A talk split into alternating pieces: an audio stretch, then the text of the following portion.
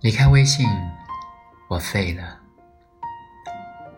当前最火的辩论节目《奇葩说》里有这样一道辩题：微信时刻保持联系，是不是暴政？正反方辩论得很激烈，其中正方说的一句话让我印象深刻：时刻都想和别人保持联系，最大的危害就是难以和自己保持联系。深有同感，在多少个辗转反侧的夜晚。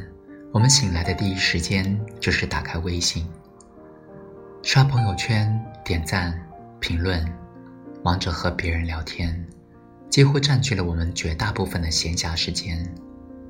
想想你有多久没有和自己相处过了？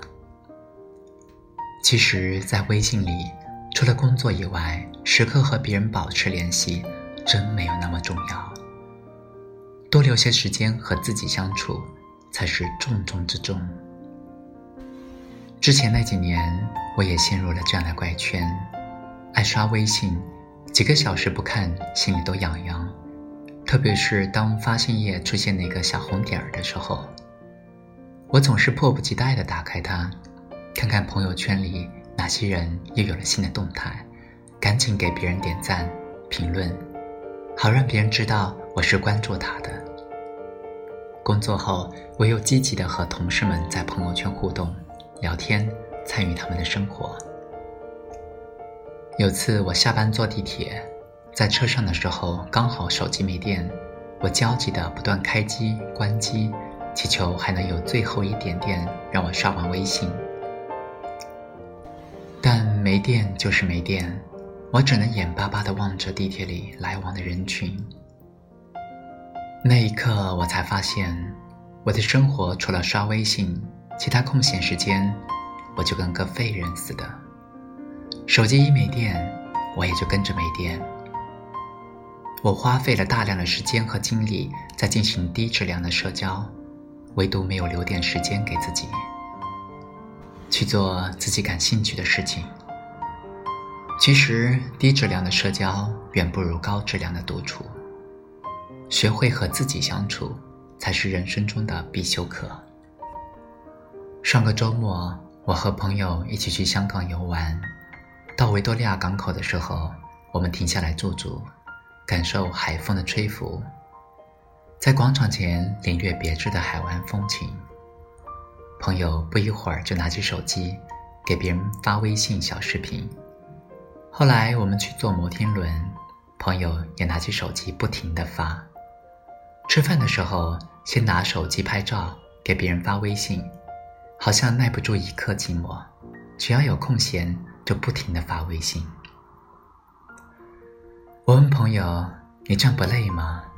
自己都没有好好享受风景。”他跟我说：“我是在和别人社交，累积人脉啊。但人脉不是靠时刻和别人保持联系积累的，真正的朋友。”也不需要每时每刻都和你发微信。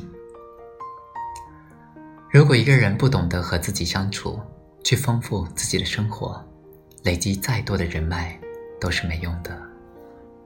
叔本华说：“只有当一个人独处的时候，他才可以完全成为自己。”美国作家梭罗在一八四五年七月撇开金钱的羁绊。在距离城市康科德两英里的华尔登湖畔，自建一个小木屋，坚持自耕自食两年有余。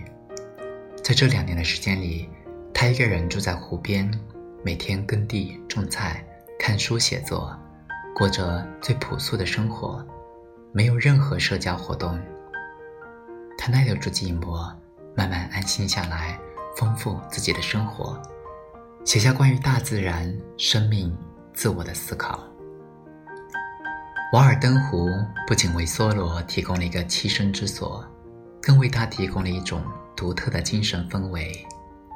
之后，梭罗根据自己这两年在瓦尔登湖的生活经验，推出了自己的作品《瓦尔登湖》，引起巨大的轰动。梭罗的独处让他变成一个精神独立的自己。周国平说：“人们。”往往把交往看作一种能力，却忽略了独处也是一种能力。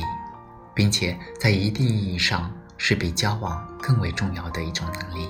反过来说，不善交际固然是一种遗憾，不耐孤独也未尝不是一种很严重的缺陷。